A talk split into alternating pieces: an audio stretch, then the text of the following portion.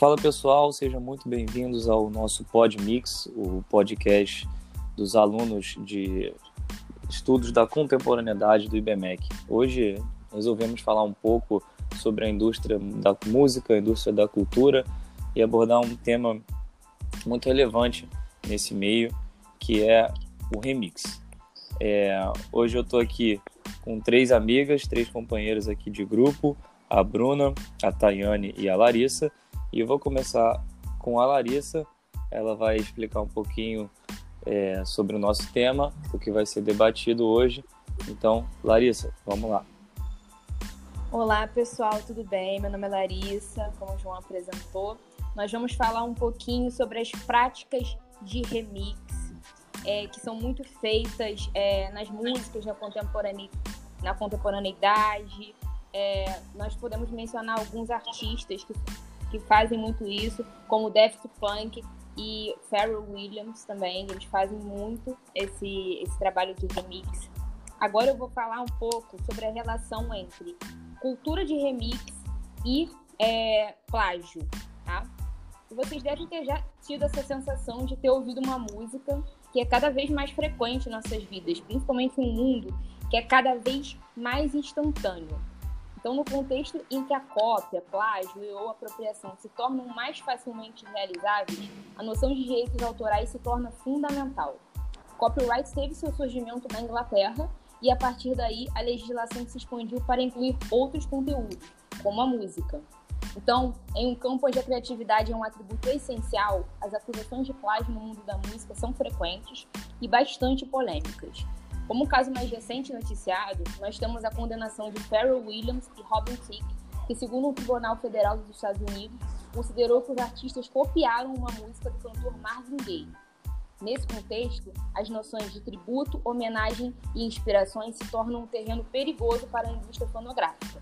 E ao término, término desse rol de exemplos, fato é que a noção dos direitos autorais é turva e cabe então uma maior discussão e análise, a fim de compreender de quem seriam os créditos de produtos criados a partir de uma mixagem, uma vez que as fronteiras entre produtor e consumidor são facilmente ultrapassadas. Bem, pessoal, essa foi a minha fala passo para outra colega falar um pouquinho com vocês. Vamos lá, então. É, isso foi a Larissa falando um pouquinho sobre remix, sobre a indústria. É, vamos agora com a Tayane, também vai falar um pouquinho para a gente a respeito do que é remix e um pouco dessa, dessa tão importante e às vezes até polêmica, é, polêmico modo é, de realizar músicas e, enfim, edições em cima dela. Bom, olá, gente, tudo bom? Meu nome é Tayane, né? Então, eu vou falar um pouquinho sobre o remix, que nada mais é do que pegar a versão original da música e fazer a versão alternativa dela em cima, né? Quando a gente fala em remixar, né, o termo, ele envolve em alterar, em fazer recombinações com partes culturais, né, de, de outros países, enfim, e refazer a música. É, então, então, assim, é bem... Você consegue perceber bastante, assim, de vários artistas, como eles conseguem mixar com é, cada ritmo que cada país é, tem de origem, tradição, né? Por exemplo, a gente aqui, se a gente fosse fazer o nosso aqui, né?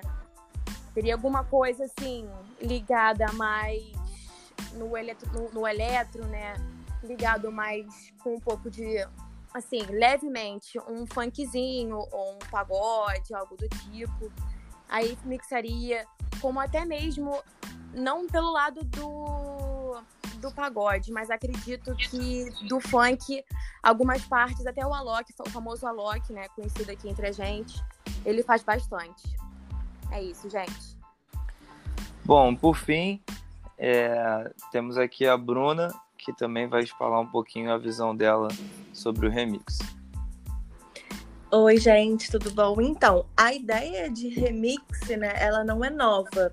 Guy Debord já falou lá no Guia Prático do Desvio que é, os textos né, e a, as expressões culturais, né, é, no, de modo geral, elas já estão disponíveis para serem remixadas. Seja uma música, como meus amigos falaram, ou um texto, né, a famosa intertextualidade. E nos dias atuais, né, no mundo da internet, puxando mais para 2020, é, que estamos todos isolados e estamos cada vez mais conectados, os memes.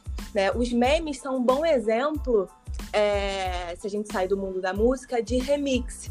Quando eu pego uma série, o conteúdo de uma série e transformo numa piada ou num outro texto. Eu pego uma música e isso viraliza nas redes sociais em forma de meme, em forma de brincadeira.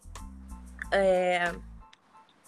Então, é, voltando para o que a Larissa falou, tipo, os, os remixes, os memes, eles sempre acabam levando a gente para uma questão né, de direitos autorais. Mas, dentro desse sentido, Guy Debord fala para a gente que a gente não precisa né, virar escravo nem reféns das citações, porque, é, de modo geral, esses conteúdos é, produzidos, né, tanto na indústria fonográfica, tanto é, na indústria do cinema e na literatura, eles estão postos para a sociedade e ela, de certa forma, faz uso disso, né? Então, é, é natural que os remixes aconteçam, é, tanto na sua fala, é, quanto na música, quanto na, nos memes que a gente produz, nas fotos que a gente tira, porque uh, isso acaba que é, faz parte da nossa, do nosso repertório né, cultural. Então, dentro desse sentido, o remix nada mais é do que é, a gente colocar em prática, né, dentro da nossa colocar em prática não, mas fazer uso, né, dentro das nossas práticas no dia a dia, dessa bagagem cultural que a gente carrega. Bom, é, bom, para finalizar então, depois da fala da Bruna, eu concordo muito com o que ela falou. É, até achei muito bom o exemplo do meme, até porque no mundo que a gente vive hoje em dia, onde a, os avanços da globalização acontecem praticamente todos os dias, é, às vezes um frame de uma imagem já se torna um meme e aquilo vai se multiplicando e, enfim e criando-se novos memes. E às vezes até voltando por exemplo da música também às vezes um remix de uma música acaba se tornando mais famoso do que a própria música.